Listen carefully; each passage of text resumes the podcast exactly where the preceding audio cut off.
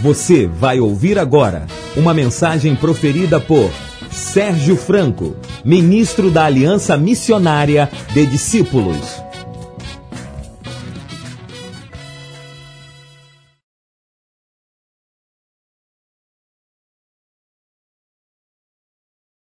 Quantos se converteram esse ano aqui? Levanta a mão para eu ver. Não tem ninguém que se converteu no ano de 2010? Um, ano de 2010, dois, três. Tá bom, quem se converteu de 2009 para cá? Dois anos. Levanta a mão. Mas já aumentou o número, hein? A galera, então é. Vou considerar que novo convertido tem dois anos, tá? Novo convertido. Normalmente, quando alguém se converte, nós começamos a ensinar princípios que são bem elementares. Temas, né? A gente senta com um novo discípulo e começa a dar a ele aquele conteúdo para novo, que envolve. Desde a literatura mais antiga, a gente tem isso registrado aí nos. Aqueles irmãos que já caminham há vários anos já devem ter lido isso em algum lugar. Normalmente é uma apostilinha, né? E a gente tinha uns temas. Lembrei a Modesto ontem, embora Modesto não lembrava desse tema. Falei, não, Modesto, está lá escrito. É que é tão raramente a gente fala sobre isso, que deveria se falar mais, né? Mas está lá. A gente falava sobre materialismo, avareza, o novo. A ira, sobre a ira, sobre o vocabulário perverso, que a pessoa vem do mundo com o vocabulário e ela não percebe que aquele vocabulário não comunica a nova vida de Deus. Muitas vezes é um vocabulário de gente violenta, de gente desafeiçoada, é um vocabulário que não comunica o reino de Deus de fato. Embora tenha gente que acha que esse é estilo, mas ensina isso novo, ensinava-se pelo menos a importância de saber falar, né? Não, não estou dizendo que era uma aula de português. Eu estou falando que era uma limpeza dos vícios, dos vícios de linguagem, né? Aquele vocabulário perverso, da falsidade, da mentira, nós ensinávamos também sobre o ocultismo, porque muitos se convertem, mas ainda preservam coisas dentro de casa relacionadas àquele ocultismo, aquelas coisas, aquela cultura antiga lá do, do mundo, das trevas, né? E também ensinávamos sobre o pessimismo, sobre os vícios de uma maneira geral. Não pagar mal com mal, não sei se quantos se lembram, que ensinar o discípulo não pagar mal com mal, agora a vida é outra. E sobre a injustiça. Na verdade, o resumo era o seguinte: um novo discípulo vem para o reino, ele deixa a injustiça, deixa, abandona a injustiça, pratica a justiça e suporta a injustiça. De uma forma mais simples, poderia ser assim: deixa o mal, faz o bem e suporta o mal. Não era assim que a gente falava? Então os irmãos até cansavam de ouvir: ó oh, irmão, deixa o mal, isso é ruim, isso é da vida antiga, isso é do velho homem. Deixa o mal, Agora você não vai ficar nu, nu, você tem que se revestir do novo, né? Porque às vezes o cara deixa a mentira, mas não fala a verdade. Deixava de roubar, mas não começava a trabalhar. Então a gente começava a ensinar que deixar o mal tinha que ser acompanhado de fazer o bem. Então não apenas deixar a mentira, agora cada um fale a verdade com o seu próximo, né? E assim íamos ensinando aqueles princípios bem elementares. Mas tem um, um desses assuntos aqui que eu falei, e eu falei ontem com o Modesto, o Modesto falou, Franco, eu não me lembro disso. Falei, você deve ter estudado isso mais do que eu. Eu nunca usei esse material em Campo Grande, onde eu estava. Ele já usava em Realengo. Mas ele não conseguiu lembrar. Não sei se Fonseca vai lembrar. De repente, Fonseca vai lembrar, os irmãos. Mas eu não me lembro qual foi a última vez que alguém falou sobre pessimismo. Que era um tema também novo.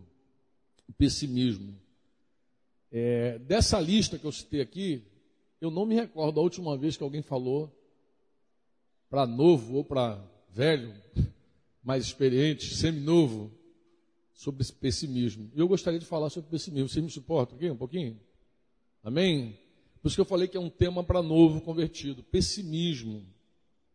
Por que, que esse tema deve ser ensinado logo no início da vida cristã?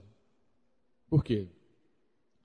Primeiro, porque o pessimismo, essa atitude pessimista, derrotista e até fatalista, né? Ela é uma atitude completamente contrária, completamente contrária à fé e a confiança que o novo discípulo precisa desenvolver na nova jornada dele com Jesus. Então, como é totalmente oposta, imediatamente ao se render a Jesus, alguém tem que sentar com você e te limpar disso. E falar assim, você precisa se arrepender do teu pessimismo, tá? Outra coisa importante também é que a vida, essa vida do pessimista, né? A vida de um pessimista, ela não condiz, não condiz com a esperança e com a alegria. São coisas que a gente manifesta na nossa vida nova, né?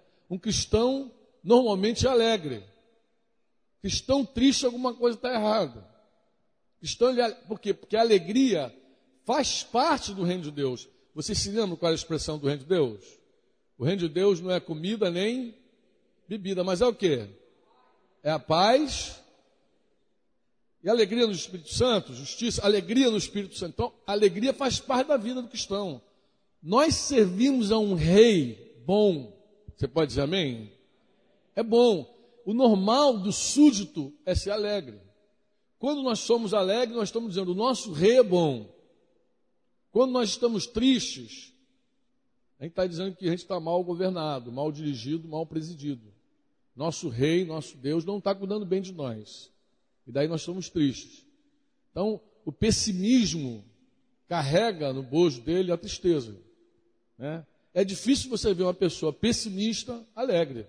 Normalmente ela é carrancuda. Ela não é uma pessoa simpática, né? Porque, porque ela carrega um monte de coisa com ela. Mas afinal de contas, o que é o pessimismo, né?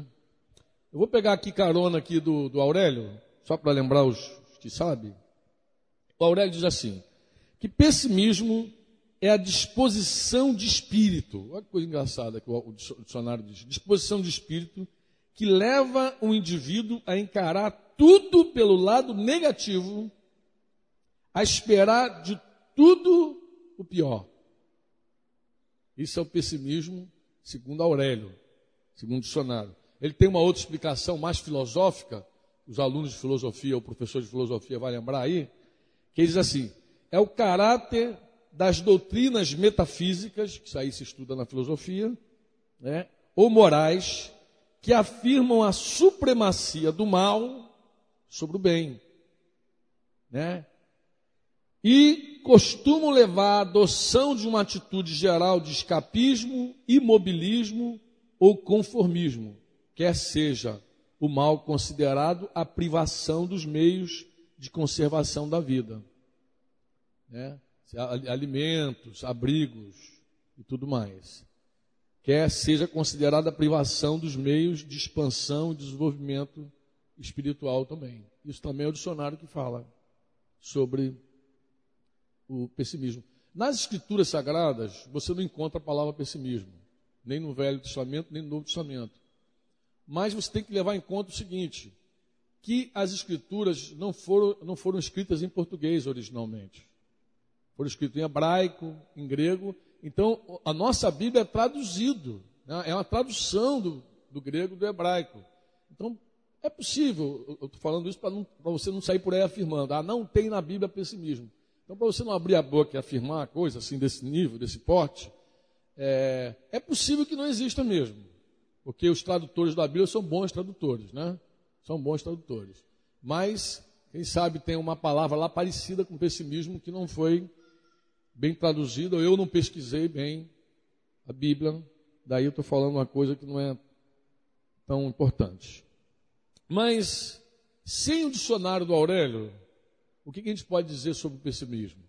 Coisas que a gente já sabe, pela nossa experiência pastoral também. Vamos lá. Primeiro, que o pessimismo é uma atitude negativa frente à vida. Você não vai ver nenhum pessimista positivo. Você conhece pessimista? Não é positivo, é uma pessoa negativa. Já olha para a vida negativamente. Não vê nada bom, não vê nada legal, não vê nada. É um negócio muito complicado. É uma tendência de ver as coisas no seu aspecto mais desfavorável. Então, existe uma coisa. Pode ser visto de vários aspectos, de vários ângulos. Ela prefere ver o lado pior. É aquela coisa assim. Você não vê o lado melhor Mas aí tem um lado bom, esse negócio tem um lado não, mas só vê o lado ruim. Não vê o lado bom. Parece que a única visão que ela tem é do lado ruim. Muitas vezes, também é uma atitude pessoal com respeito à, à vida, que contempla a supremacia do mal sobre o bem. Ou seja, o pessimista, ele não pensa nunca que o bem vence. O mal sempre vai vencer. O mal sempre leva a melhor. É a visão do pessimista. Na verdade, é uma tendência, mais com a visão. E o que é pior, muitas vezes o pessimismo não tem uma causa subjetiva. Ou melhor, não tem uma causa objetiva, não tem algo concreto, real. A maioria da vida é subjetivo. Sente uma coisa ruim, mas se você pedir explicação, a pessoa não sabe. Mas por que, que você vê?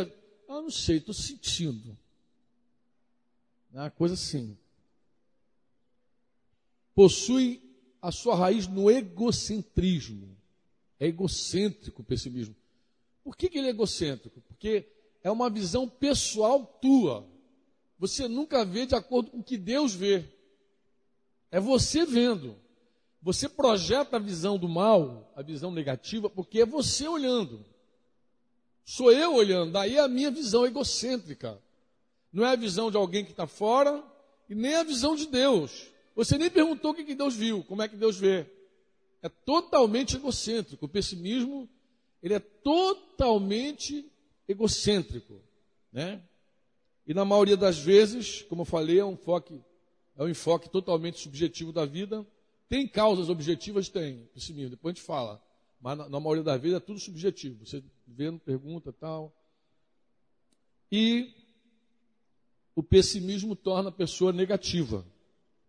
E é negativa por si mesma. Não é porque alguém fez ela negativa, não, ela é negativa. Ela é negativa. E isso né, é como se ela tivesse um óculos escuro na alma. Ela colocou o óculos, a tua alma tem uma visão, teu espírito tem uma visão, teu corpo tem uma visão. Você coloca um óculos escuro na alma e a alma começa a ver o quê? Tudo escuro. A mente se escurece, a mente, e o teu ânimo escurece também. O teu ânimo fica batido. E como é que esse, esse pessimismo se manifesta? Como é que você sabe que alguém é pessimista? Diz aí, meu querido.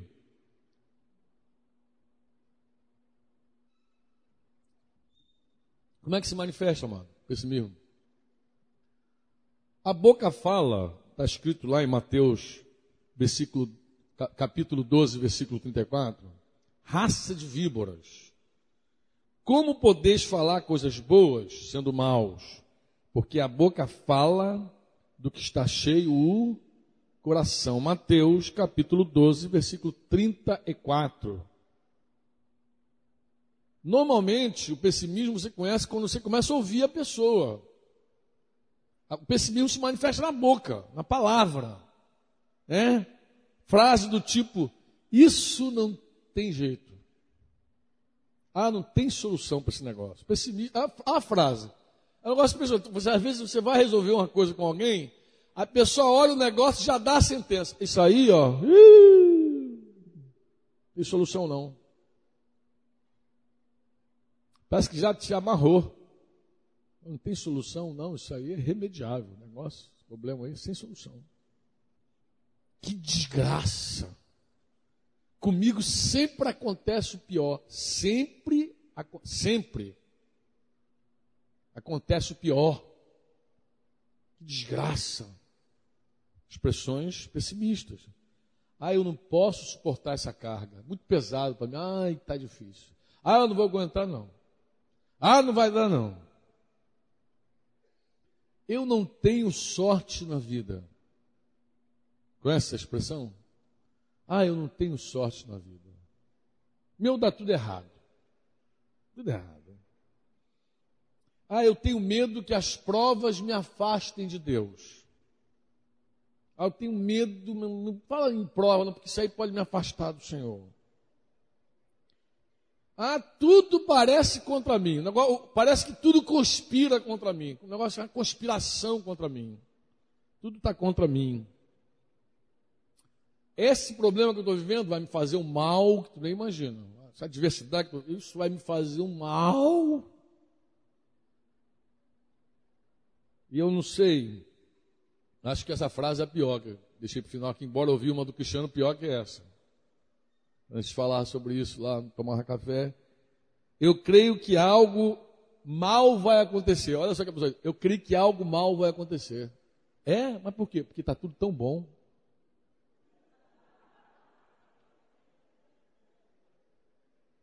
Está tudo tão. Vai vir um troço ruim aí. Por quê? Está tá bom demais. O que, que você falou que eu falei que era pior? Nada é tão ruim que não possa piorar. Essa frase eu tenho que botar aqui. Né? Nada é tão ruim que não possa piorar. Pode piorar. Gente, é frase. Mas frase que sai de um coração. Porque a boca fala que o coração está. A pessoa fala, nem sente, mas está dentro dela. Está dentro da filho. Ah, foi sem querer, que sem querer é uma pinóia. Conversa, sem querer, saúde dentro de você. A boca fala, o coração está cheio. Jesus falou isso, pô. Lá em Mateus. Mas, Franco, de que coração vem isso? Vem de um coração sem motivação para viver. Um coração que já não tem gana de viver. Não tem gana da vida. Não tem sonho mais, projeto nenhum. Não sonha, não projeta, não, não planeja, não faz mais nada. Porque se tem uma coisa que o diabo é bom para fazer, é nisso. O cara, o cara vem, ele consegue roubar, limpar você dos sonhos de Deus. Satanás consegue fazer uma limpa em você. Daqui a pouco você não tem mais nenhum gás, nem motivação para respirar, para seguir, para avançar, para projetar, para trabalhar. Parece que tudo aquilo que Deus falou não tem mais sentido na tua vida.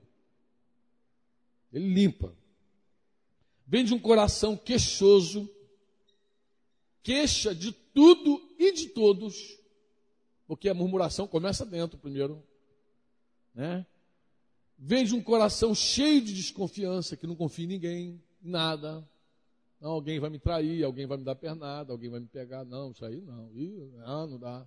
Que não entrega o relacionamento. Vem de um coração cheio de lástima. Eu não sei, acho que a figura melhor para falar do pessimista que se lastima é um desenho animado do tempo que o Marão era garotinho. Que era de uma hiena, uma hiena, que ficava assim, ó oh, vida, Ó oh, azar, ó. Oh. Isso não deve ter passado depois nas gerações posteriores passaram? Ainda passa? Como é que é o nome daquela Eliana? Tem nome aquela coisa?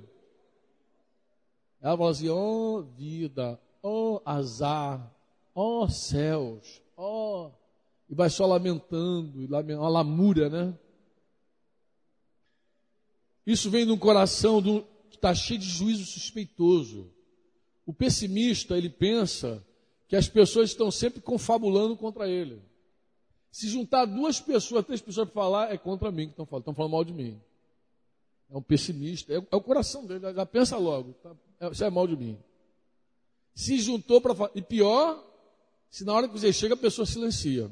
Se você chegar e o grupinho fizer silêncio, era contra mim mesmo que estava falando. Claro, calaram a boca.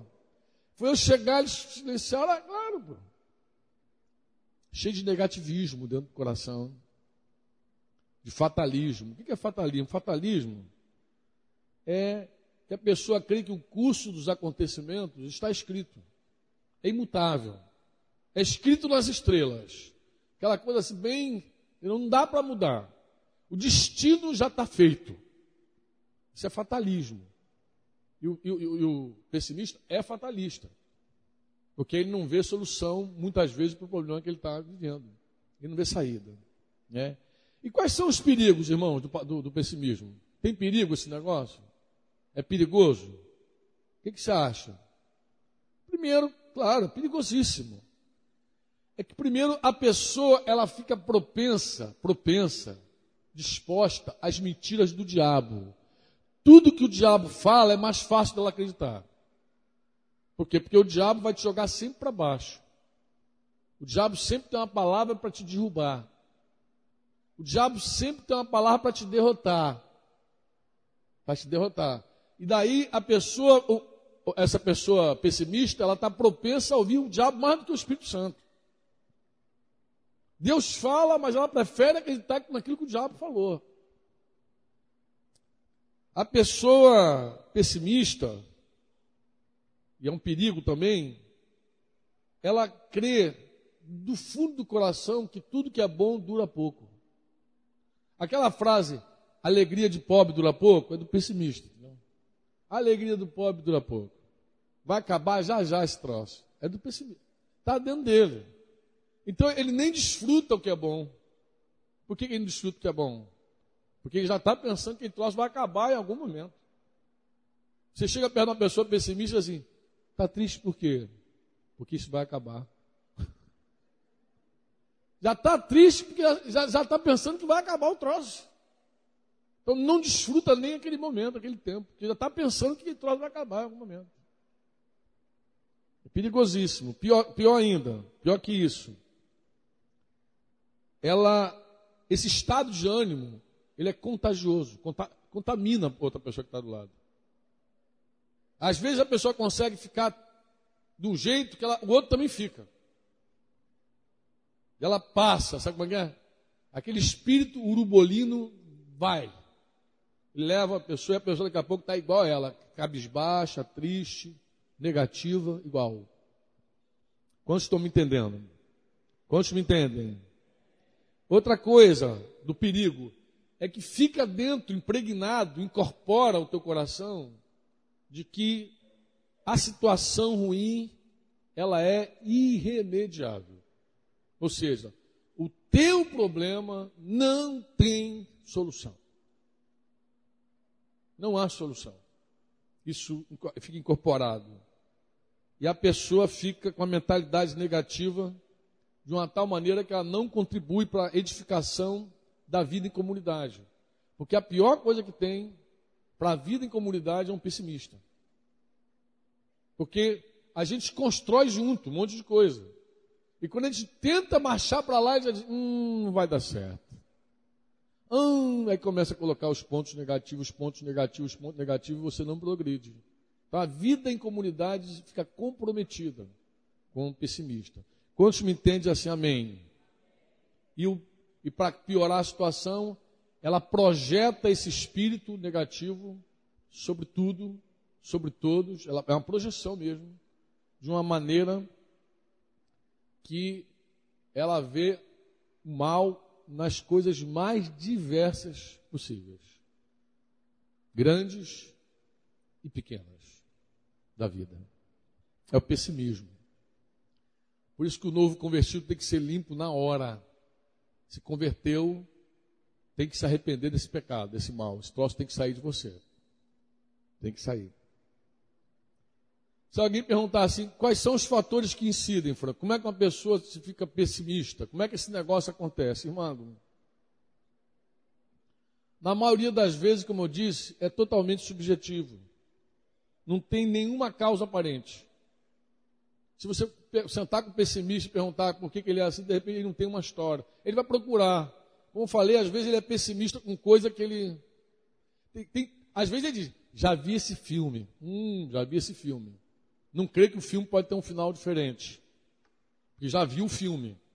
Mas na maioria das vezes não viu filme nenhum. É uma coisa totalmente subjetiva. Em outras vezes, claro, esporadicamente, existem causas reais, até físicas. Cara muito cansado, muito cansado fisicamente, ele pode ficar negativo, pessimista, para baixo. Você, quando esgota mentalmente, você fica com a tua mente esgotada, estudou muito, tal, você também pode dar uma, ter uma quedinha. E claro, se o se teu lado emocional, tua psique está arrasada, também você pode ter o problema do pessimismo, né? Então, essas causas são objetivas. Você tem que descansar, você tem que você tem que descansar o corpo, a alma, né? Procurar ajuda para tua psique, mas são causas reais, mas na maioria das vezes não tem causa não tem causa. Quantos me entendem? Está me entendendo mesmo? Eu vou dar uma conclusão aqui. E às vezes a causa é mais que objetiva. É uma circunstância que a pessoa está vivendo real da vida, um problema muito sério, grave, que abateu ela, desanimou, está pessimista, está para baixo, negativa. E quando não, e aí eu acho que a maioria também está disperso, quando o diabo ataca. Você crê que o diabo ataca? Você crê que o diabo ataca ou não? Ataca ou não? Então, às vezes, tem um motivo lá nas trevas lá. Satanás atacando, inclusive jogando as mentiras dele, falando tudo que ele pode falar para deixar a pessoa completamente abatida, desanimada e negativa, derrotista, pessimista. Quantos estão me entendendo? Diz assim, amém. Mas a, o quadro pior do pessimista é quando ele incorpora essa condição no caráter dele. O pessimismo se torna o modo de ser. Ele não é pessimista esporadicamente, ele é pessimista por ser. Olha, isso aqui é a minha natureza, eu sou assim. Isso significa que ele já incorporou o pessimismo ao caráter. Não é um pessimista esporádico, ele é um pessimista de carteirinha. Ele assumiu o troço. Totalmente pessimista, plenamente pessimista e assumido. Ele diz assim: não, eu sou assim mesmo. É, é. Bem, a gente precisa vencer isso. Você pode dizer amém ou não? Você crê que a gente precisa vencer o pessimismo? Crê? O pessimismo não pode ficar. Isso é o trabalho do discipulado logo novinho. Ah, pai, não dá para ficar assim. Esse espírito contraria o Senhor.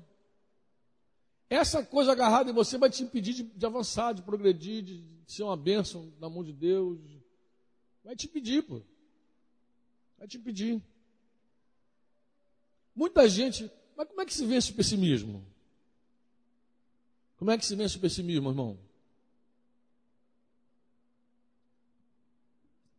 Ninguém ousou responder? Se você responder assim, ah, é com otimismo. Otimismo vence o pessimismo. No reino de Deus, não. No reino de Deus, o otimismo é tão subjetivo quanto o pessimismo. A gente não vence nada no reino de Deus com otimismo. Reino de Deus, a nossa vitória totalmente é pela fé. Primeira fé. 1 João, capítulo 5, versículo 4 diz assim: Porque todo que é nascido de Deus vence o mundo. Diga comigo, porque todo que é nascido de Deus vence o mundo. E esta é a vitória que vence o mundo, a nossa fé. Fé não é subjetivo. Fé, aos olhos de Deus, é a coisa real, mais real que pode haver. É realismo puro. É real. Se crê com o coração. Se fala do que crê. Crente não faz as coisas e torce o dedo para dar certo. Crente não fica falando porque para ver se o otimismo cresce. Não tem otimismo entre nós. Entre, entre nós tem fé. Fé. Se o problema que vem sobre nós, a circunstância que nos abate hoje, se a crise chegou, a coisa está ruim, está feia, como é que vai vencer isso? Como é que se vence? Fala aí, amado. É com fé. Mas você diz assim, mas Franco, e se a situação não muda logo imediata? Como é que eu vou conseguir crendo, seguir crendo se o quadro não mudou? Irmão, escuta o que eu vou te falar sobre a fé. Fé não significa que o problema vai ser resolvido hoje, agora. Fé trabalha com a confiança. É assim: se o problema entrou, não quer sair, Deus tem um propósito. Ah, tem. Ele tem um plano. Por quê? Porque tudo coopera para o meu bem, todas as coisas cooperam para o meu bem. Isso não é otimismo, isso é a Escritura que declara. Você pode dizer amém ou não? Todas as coisas cooperam para o bem daqueles que amam a Deus, daqueles que são chamados segundo o seu propósito. Romanos 8, capítulo 8, versículo 28. Você pode dizer amém? Isso não tem nada de otimismo, é a pura fé. Então, se algo chegou na minha vida, na tua vida, o negócio é feio, puxa, é uma tormenta, o barco está quase virando, Deus não está cochilando. Deus não está dormindo. Deus está no controle absoluto. Jesus permanece no trono, reinando soberanamente. Ele preside sobre os dilúvios. Amém? Alguém disse assim: o mundo pode mudar num abrir e fechar de olhos, num piscar de olhos, tudo pode acontecer, num segundo. É verdade. Mas Deus não pisca, filho. Pode ficar tranquilo. Deus não dorme. Deus está atento a tudo e a todos. E se algo aconteceu e não mudou ainda, segue crendo. Pode seguir crendo. Porque é questão de tempo. Deus tem um plano maior que você não viu ainda. Porque as circunstâncias precisam ser mudadas. Você pode dizer amém ou não? Quantos querem que as circunstâncias mudem? Sei, eu quero. Mas Deus muitas vezes quer mudar você antes das circunstâncias. O plano maior de Deus sempre é nos mudar. Você fica pensando, ah, a circunstância, a circunstância é a coisa mais simples para Deus, filho. Deus faz assim e resolve. Irmão, eu devo até o último fio de cabelo, estou todo enrolado, preciso do milagre. Deus é o dono do ouro e da prata, você crê? Crê ou não? E por que ele não te dá dinheiro então? Eu vou falar porque. Você quer ouvir? Eu te falo. Ele não te dá dinheiro porque você não sabe lidar com dinheiro. Se ele botar dinheiro na tua mão, você paga essa conta e arruma outra dívida. Você é enrolada, você é enrolado. Você não tra... você cobiça. O teu problema está em você. E aí, Deus, o nosso papai de amor, antes de fazer o milagre, antes de dizer assim, põe dinheiro, antes, ele é dono de tudo. A Escritura diz que ele tira do, do, injusto, do infiel e coloca para o justo. Ele pode tirar da mão do ímpio e colocar na tua mão, a hora que ele quiser. Uma palavra de Deus e tudo muda. Por que ele não faz?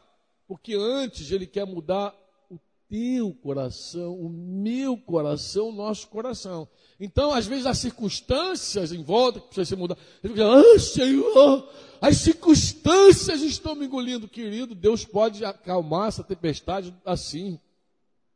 Mas Ele quer acalmar primeiro a tempestade dentro de você, essa confusão dentro de você que tem que acabar. Isso aí que tem que cessar.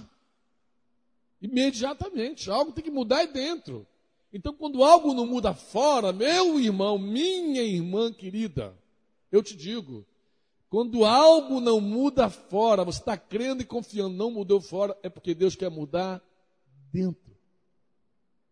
E aí, leva mais tempo. Por quê? Por nossa causa. Deus não nos viola. Deus, olha, o Espírito Santo engravidou Maria e ela era virgem. Continuou virgem. Grávida, virgem. Deus ele entra, deposita e não viola. Ele é o único capaz de engravidar alguém e não romper a virgindade. É o Senhor. Então ele não vai romper com você, não vai te violar, não vai te estraçalhar, não vai fazer. Ou você se rende, como foi dito hoje, ou você se rende, ou você diz, Senhor, reina sobre mim, governa sobre mim, ou você se rende ou Deus vai esperar até a hora que você vai ver que você não tem força mais para lutar. E Deus é paciente, pode ter certeza, Ele é eterno. Ele tem eternidade, Ele é eterno. E você vai ver se o teu deserto vai ficar três anos, quatro, quarenta anos, é contigo. Quem vai definir o teu deserto é você. O salmista diz que só os rebeldes habitam em terra estéril. Só. Enquanto a rebelião humana seguir, a independência, a força humana seguir, o deserto vai, vai multiplicando. Mas a hora que você falar, chega, Senhor, eu me rendo, aí pode certeza, o deserto acabou. Deus vai transformar o teu deserto em mananciais. Porque isso é rápido para Deus. Quando o coração está rendido, quebrantado. Como também foi dito hoje. Quantos me entendem, pode dizer amém. Quantos me entendem? Amém? Como é que se vence o pessimismo, irmão? Como, como que se vence? Com fé. Fé, diga fé. Diga fé. Fé. Só que a fé, a fé cristã, genuína, verdadeira, ela é prática. Ela não é só fé de boca. Romanos capítulo 1, versículo 5 diz assim: Por intermédio de quem viemos a receber graça e apostolado, por amor do seu nome, para a obediência por fé entre todos os gentios. Diga obediência por fé. Diga obediência por fé. Quem crê, obedece, irmão. Eu sei que alguém crê quando ele obedece. Quando o crente não obedece, eu digo não crê. Porque se cresce e obedecer. Isso se aplica até à vida. O cara fuma, fuma, fuma, vai ao médico. O médico olha para ele e diz: Meu filho, você tem um mês de vida. Se você não parar, você morre. Se ele acreditar no médico, sabe o que ele vai fazer? Vai fazer tudo para parar. Vai botar uns paradrapos na boca. Vai ficar doido. Ele vai, se ele crê no médico. E se ele não acreditar no médico, o que ele vai fazer? Seguir fumando. Quando Deus fala alguma coisa que a gente crê de verdade, meu irmão, ação imediata, obediência por fé é forte.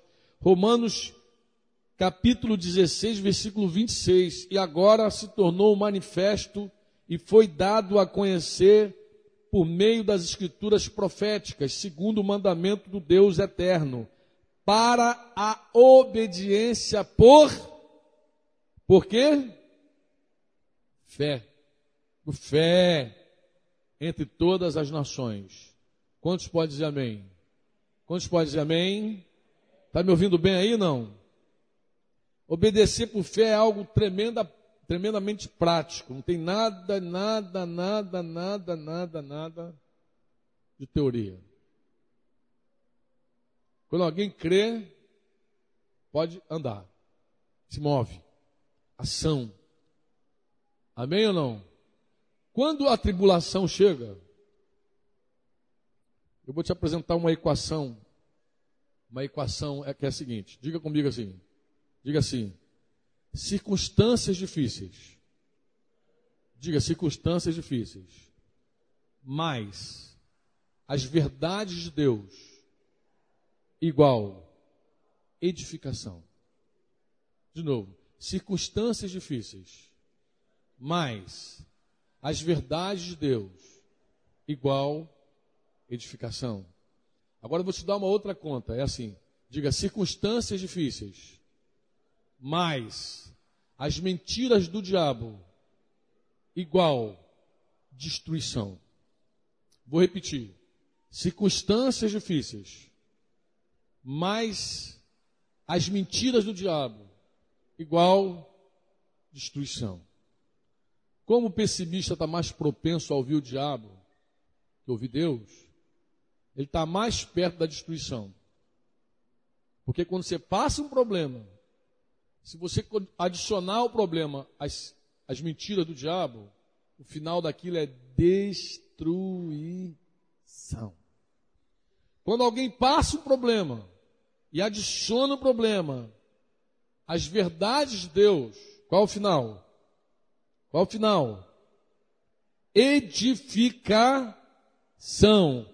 Deuteronômio capítulo 8, versículo 16 diz assim: O Senhor com o povo que ele levou para o deserto, que no deserto se sustentou com maná, que teus pais não conheciam, para te humilhar. Digo humilhar.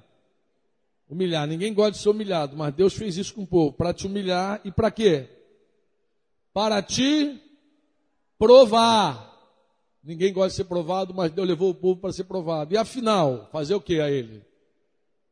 E afinal, fazer o que? O bem. Deus nunca quer fazer mal a nós. Deus quer fazer o bem. Eu é que sei, diz o Senhor, os pensamentos que eu tenho com vocês. Pensamentos de paz. Deus quer fazer o bem ao povo dele. Quando Deus nos leva para o deserto, é para fazer o bem. Mesmo que isso nos humilhe e nos prove. Isso é uma verdade de Deus. Quantos podem dizer amém? Você pega esse texto de, de Deuteronômio e coloca com o de Romanos 8. sabemos que todas as coisas cooperam para o bem daqueles que amam a Deus, daqueles que são chamados segundo o seu propósito, e você vai ver que tudo funciona mesmo, acontece. 2 Coríntios 4, 17 diz: Porque a nossa leve e momentânea tribulação produz para nós eterno peso de acima de toda comparação. Diga comigo, leve, diga com força, irmão, leve, momentânea tribulação. É assim que a Bíblia fala da nossa tribulação, diz que ela é leve e momentânea. Agora, o que ela produz em nós? Diga eterno. Diga eterno. Peso. Ó, aquilo que é leve e momentâneo produz para nós um eterno peso de glória, sem comparação. Agora tem que crer. Por isso que eu digo, se vence crendo. Não é otimismo que vence. O que vence é a nossa fé. Você pode dizer amém ou não? A fé, a fé, diga a fé. Eu vou ver se eu termino agora. Porque senão eu vou ficar aqui duas horas falando, você vai morrer de fome. Você não vai ter fé para me ouvir. Então vamos ver se eu termino. Vou terminar invertendo o que eu ia falar aqui. Vou ter que inverter para falar. Inverter mesmo. Quando a gente crê, a gente precisa praticar o que a gente crê. Eu já falei isso, não já falei? Falei ou não? Então, quantos aqui creem em Jesus? Quantos creem em Jesus? Então, vamos colocar a nossa fé em ação. Tá bom? Quando alguém crê, se arrepende. Se você crê, você se arrepende. Se você se arrepende, você crê muda a tua atitude completamente. A gente precisa se arrepender, de fato, do pessimismo. Por quê? Porque isso é uma coisa que desonra a Deus. Isso entristece o Senhor, entristece o Espírito Santo. Não concorda, o pessimismo não concorda com a palavra revelada, com aquilo que a gente já tem sobre Jesus. O pessimismo não concorda. Então tem que haver um arrependimento. Isso é prático. Você pode dizer amém ou não? A palavra diz: conhecereis a verdade, a verdade vos, mas conhecer de experimentar a verdade. Precisamos experimentar a verdade e nos tornarmos livres. Outro ponto prático é o seguinte: se o pessimismo é algo que está no egocentrismo, no nosso ego, então na prática eu preciso fazer o quê? Tomar a minha cruz, negar a mim mesmo, tomar a minha cruz e seguir Jesus. Marcos 8,34 diz: Então, convocando a multidão e juntamente os seus discípulos, disse: Se alguém quer vir após mim, a si mesmo se negue, tome a sua cruz e siga-me. Isso é prático, amado. Muito prático. Se porventura você sabe que, que precisa seguir Jesus, que você sabe que tem algo plantado dentro do teu ego, a visão pessimista é uma visão a partir de você, e você se nega, você se nega. Quando um cristão se nega, quando um cristão toma cruz, ele mata o principal inimigo dele, que é ele mesmo. Ele aniquila o principal inimigo, é você. Então o principal inimigo é você. A, gente costuma ensinar o novo convertido que ele tem três inimigos. Ele tem o diabo, o mundo e a carne. E eu costumo dizer, a carne é o pior dos, dos, dos três. Por quê? Porque a, a, carne é o sabotador. A carne é o inimigo de dentro de casa. Quem quer ter o um inimigo dentro de casa? Quem quer dormir com o inimigo aí?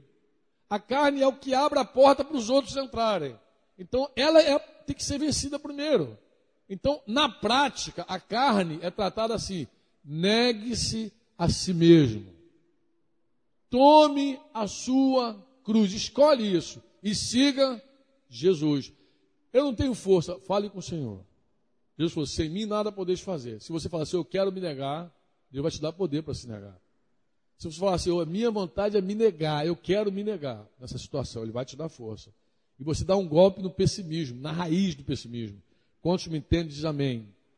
Outra coisa que a gente precisa fazer também para lidar com o pessimismo: centralizar o Senhor Jesus Cristo em nossas vidas e vivermos totalmente para Deus. Tem que centralizar Ele. Para de ser religioso. Para de achar que Deus está aí para te servir. Deus não está aí para te servir.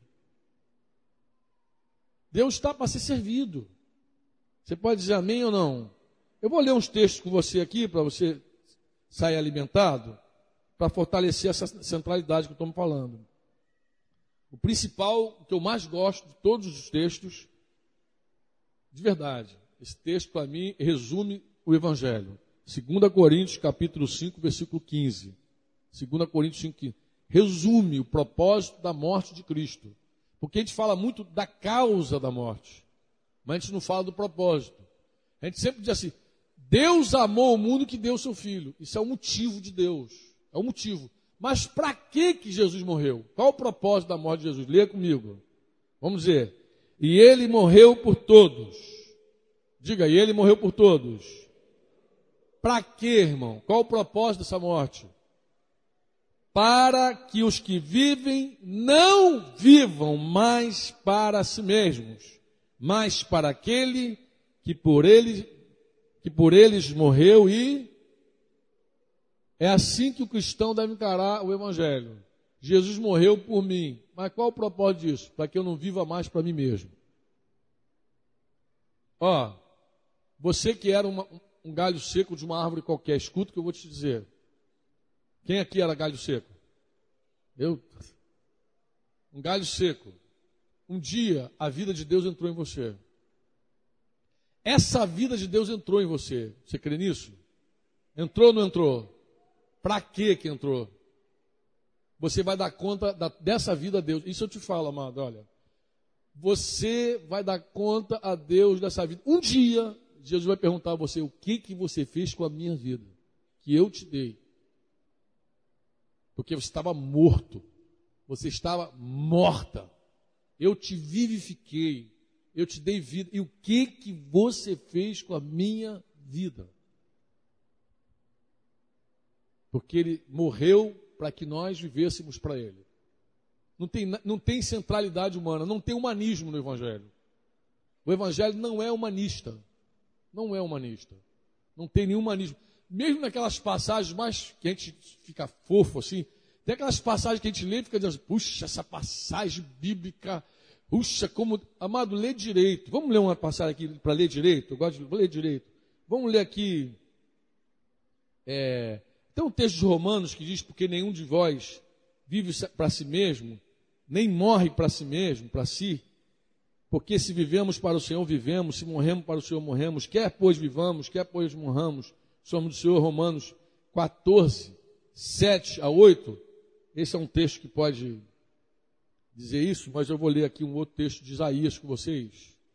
Eu acho que esse texto de Isaías é que é o, é o que a gente pensa. A gente fica mais fofinho com Isaías.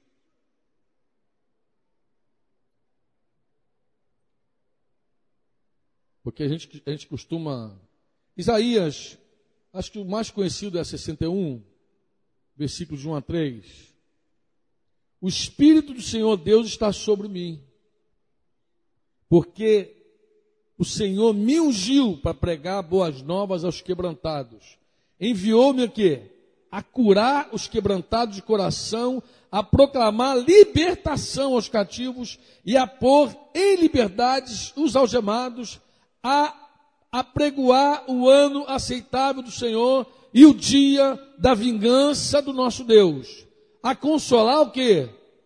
Todos os que choram e a pôr sobre os que em Sião estão de luto uma coroa em vez de cinzas, óleo de alegria em vez de pranto, vestes de louvor em vez de quê? Espírito angustiado, a fim de que se chame o quê? Olha só, a fim de que se chame. Olha o propósito, preste atenção no propósito. A fim de que se chame o quê? Carvalho de justiça plantados pelo Senhor para a sua glória. Ele vem fazer tudo isso, mas ele tem um propósito, a fim de que se chame carvalho de justiça, plantados pelo Senhor para a sua glória. A gente pega um texto assim, lê, que texto lindo, olha, que, curar o quebrantado, colocar óleo de alegria no cara, levanta, o cara está todo torto, todo morto, todo doente, todo quebrado, e Deus vem e faz. E para que que Deus vai fazer isso? Para quê? Ah, a fim de que se chame carvalho de justiça, plantados pelo Senhor para a sua glória. Não tem nada do homem aí, amado. Ele não vem fazer tudo isso para o homem sentir o rei da cocada preta. Ele veio para a glória, é para a glória, glória dele. Nós existimos para a glória dele. Nós fomos alcançados para a glória de Deus. Nós só estamos aqui para a glória de Deus. Não tem sentido de coisa diferente. É para a glória dele, que é o texto. É que a gente não lê esses negócios. A gente passa por cima. A gente passa por cima. Quer ler o texto fofo? Eu digo texto fofo, não é fofo. É que a gente faz ele ficar fofo. A gente quer fofo o texto. Vamos ler outro aqui. É um texto também do Salmo. Salmo 30, 11, 12. Converteste, Salmo 30, versículo 11, 12. Converteste meu pranto em folguedos. Que mais o que? Tiraste o meu pano de saco e me cingiste de alegria. Para quê? Para que que Deus fez isso? Para que o meu espírito te cante louvores e não se cale. Senhor, Deus meu, graças te darei para sempre. Por que, que ele te levantou? Para você cantar. Estava murcho, morto. Mas cantar para quem? Para você mesmo? Não, para ele. Não é cantar para a tua carne. Não é cantar para você ficar mexendo o esqueleto. Pô, agora, né? Eu era mago que dava dó, que. Meu palito está listado, é de uma lista só. Mas Jesus entrou no meu deserto e mudou o meu coração. Para que, que Deus mudou o meu coração? Para que, que ele entrou no meu deserto? Para que, que ele fez tudo sair? Qual o propósito disso? Para a glória dele. É para ele, amado. É dele, por meio dele, para ele, todas as. Não tem humanismo nisso. Mano. Pessimismo morre quando a gente vê que vive para ele e morre para ele. Qual é o problema se a gente vive para Deus e morre para Deus? Pessimismo não existe. Não existe pessimismo, existe um plano perfeito, um propósito perfeito. Quantos me entendem assim, amém? Você me suporta aqui mais cinco minutos, amado? De verdade? Eu queria ler um credo com você. Um credo. Queria ler para lembrar a tua memória o que a gente já crê.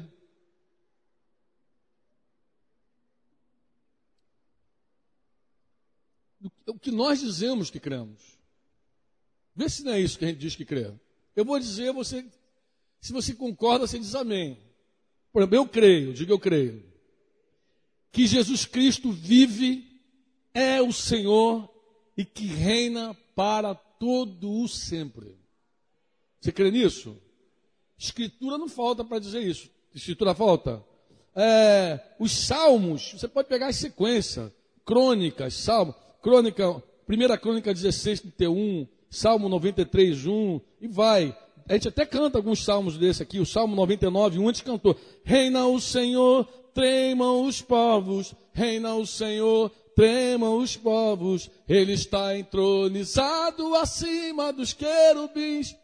A gente canta, a gente crê, a gente vê que ele reina, ele vive para todo sempre.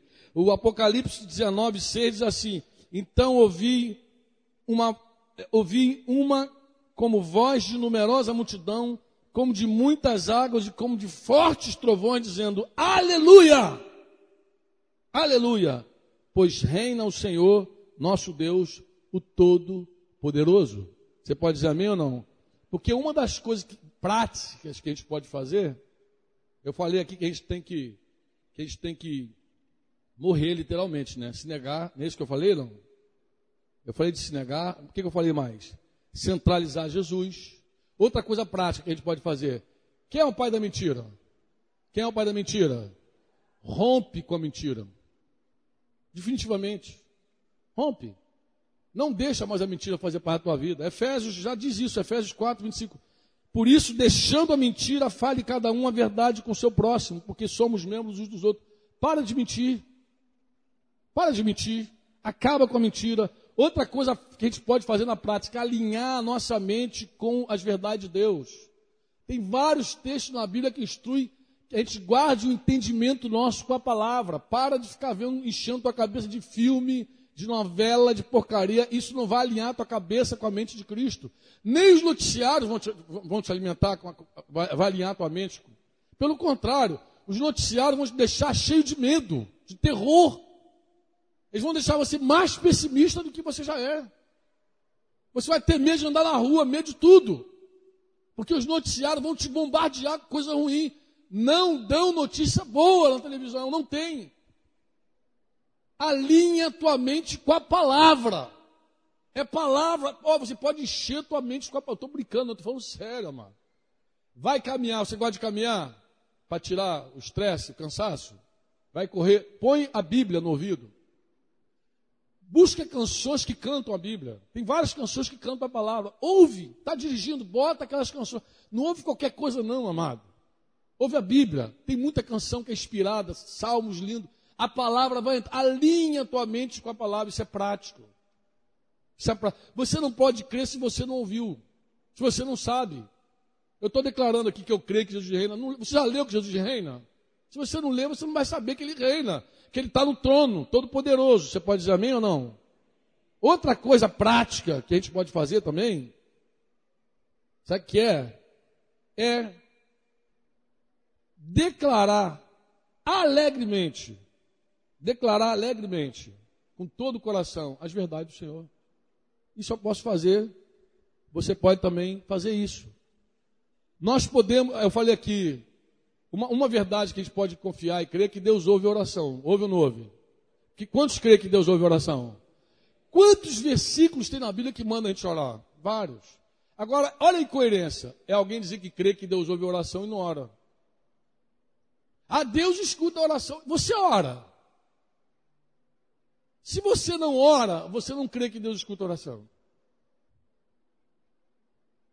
Porque só ora quem crê que Deus escuta as orações. E Deus escuta as orações. Abra a tua boca, clama ao Senhor e você vai ver Deus responder.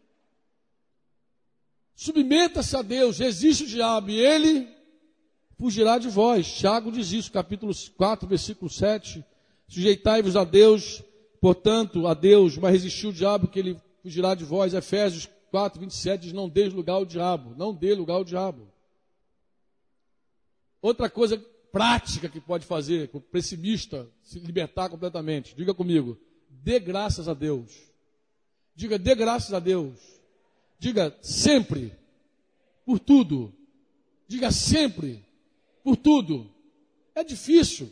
Claro que é. Tu está com um filho com problema, está com alguém com problema, a pessoa está toda arrebentada, e você abrir a boca e dizer, Senhor, graças eu te dou por essa situação. Tu sabe todas as coisas, eu te louvo. Eu sei que eu vou aprender alguma coisa com esse, com esse inferno, mas eu vou aprender e vou te louvar, porque eu nasci para te louvar. Eu existo para te louvar. Eu estou aqui para te louvar, não estou aqui para murmurar. Eu fui criado, a vida que está em mim é para te bem dizer.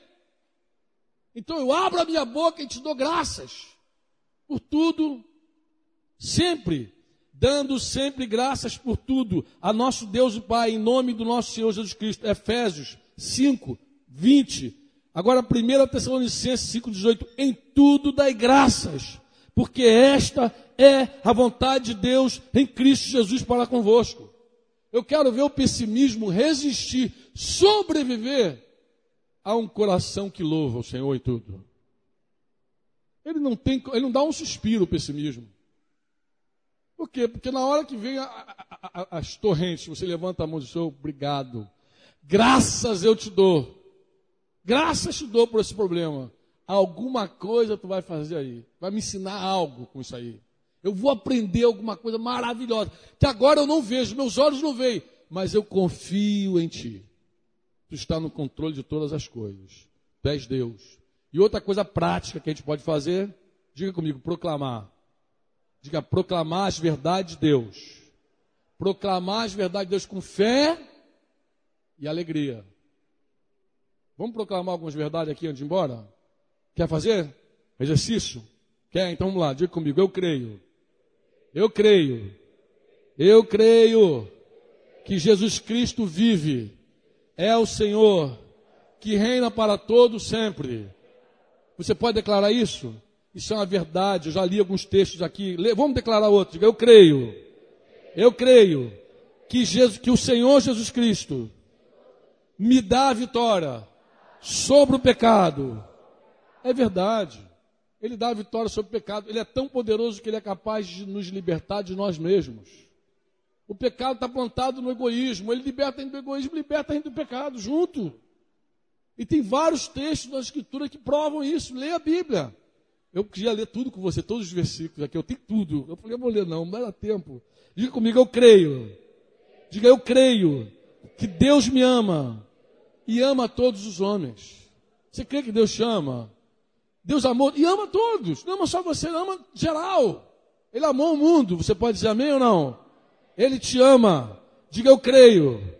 Eu creio que o Senhor Jesus Cristo está vivo. Diga ele vive. Jesus não é um espírito, uma, um fantasma, amado, ambulante. Jesus abriu a mão para Tomé e disse: toca aqui. Ele tem um corpo. Jesus tem um corpo, está sentado no trono. Ele comeu, ele bebeu, ele perguntou para os discípulos se fantasma come. Mas por que é tão importante saber que Jesus vive? Porque a Bíblia diz que os mortos não podem ajudar aos vivos. Ah, eu tive lá uma experiência na mesa branca lá, falei com meu avô. Olha, eu não acredito que seja teu avô, mas se fosse teu avô, eu te digo, não pode te ajudar. Porque a Bíblia diz que os mortos não podem ajudar os vivos. Se fossem bons, não estavam mortos. Agora eu conheço um que está vivo, no trono, sentado, à destra de Deus. Pode louvar. Ele vive.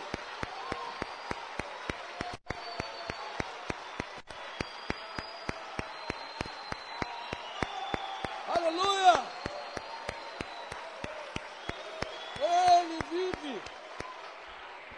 Ele vive. Jesus está vivo. Ah, irmãos, eu não vou suportar, eu vou ler com você aqui os textos que falam que Jesus está vivo. Você pode dizer amém ou não? Vamos lá então, vamos ler aqui Colossenses 3:1.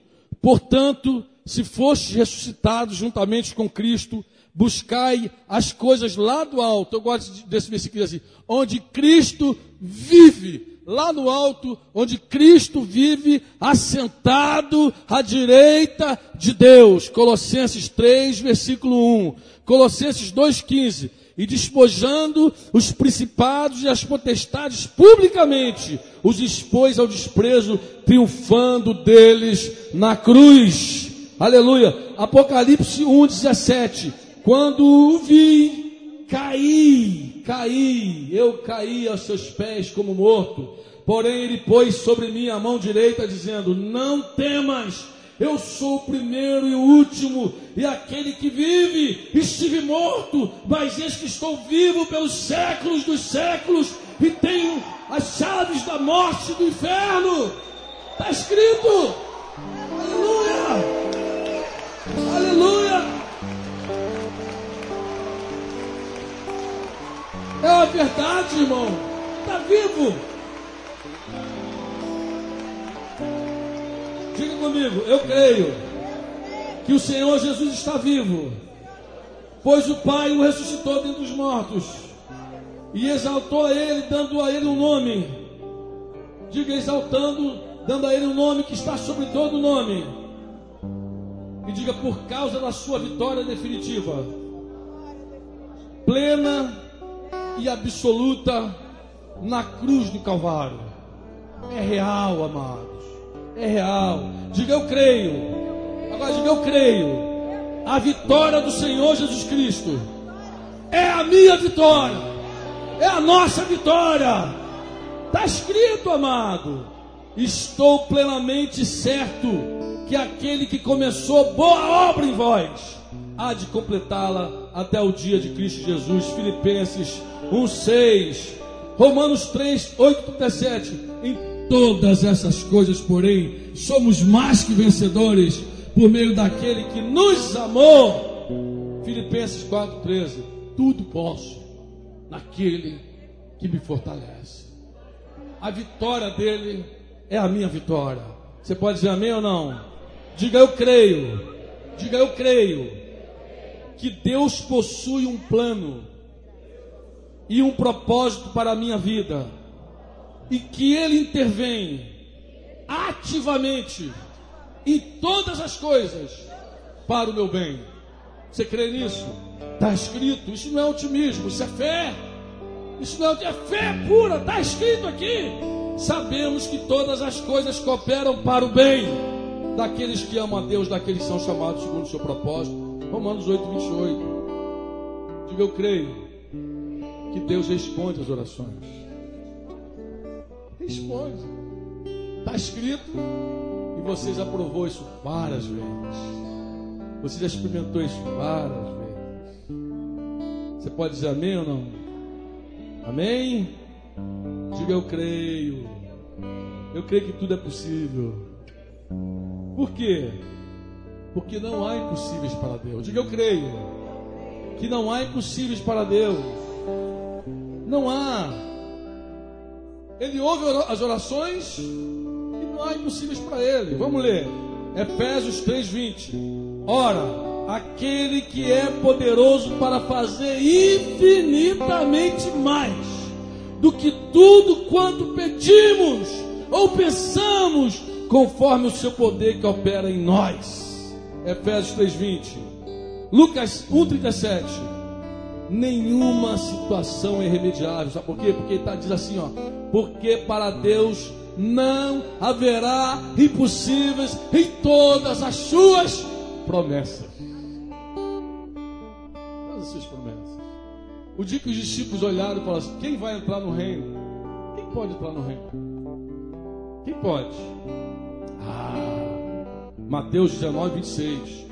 Jesus, fitando neles o olhar, disse-lhes: Isto é impossível aos homens, mas para Deus, tudo é possível. Não tem fatalismo, não tem derrotismo não tem pessimismo. Porque para Deus, tudo é creio que não é impossível para Deus. Você crê nisso? Crê ou não crê? Crê? Então vamos ler junto aqui a última declaração aqui.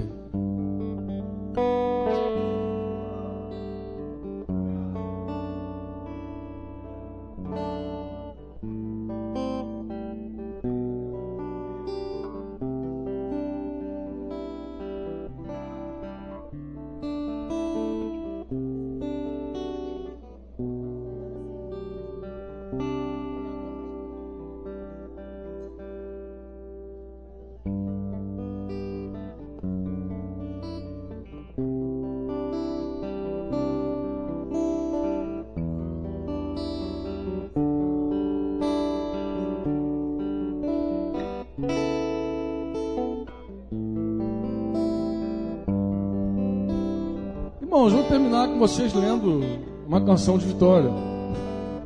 Não tem, não tem como não ler. Olha, sinceramente, olha, se nós cremos em tudo que nós lemos nas Escrituras, nas palavras do Senhor, e vivemos de acordo com essa palavra, não há lugar para pessimismo, para derrota. Não há. Romanos 8, pode, abre a Bíblia, 8, capítulo 8, versículo 31 a 39. Vamos ler e declarar com fé essas verdades. Com alegria, porque isso é fé e alegria junto.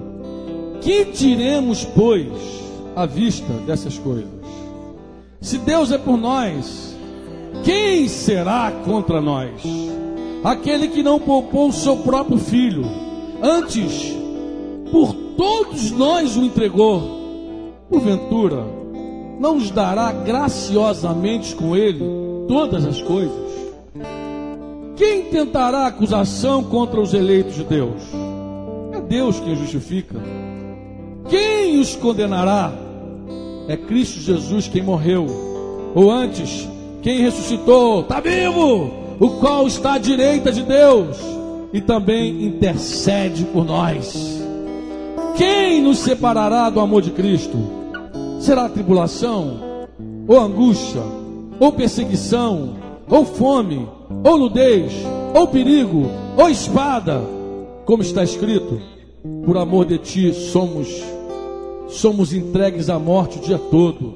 Fomos considerados como ovelhas para o matadouro. Em todas estas coisas, porém, somos mais que vencedores por meio daquele que nos amou, porque eu estou bem certo de que nem a morte, e nem a vida, e nem os anjos, e nem os principados, e nem as coisas do presente, nem do porvir, nem os poderes, nem a altura, e nem a profundidade, e nem qualquer outra criatura poderá separar-nos do amor de Deus que está em Cristo Jesus, nosso Senhor. A Ele a honra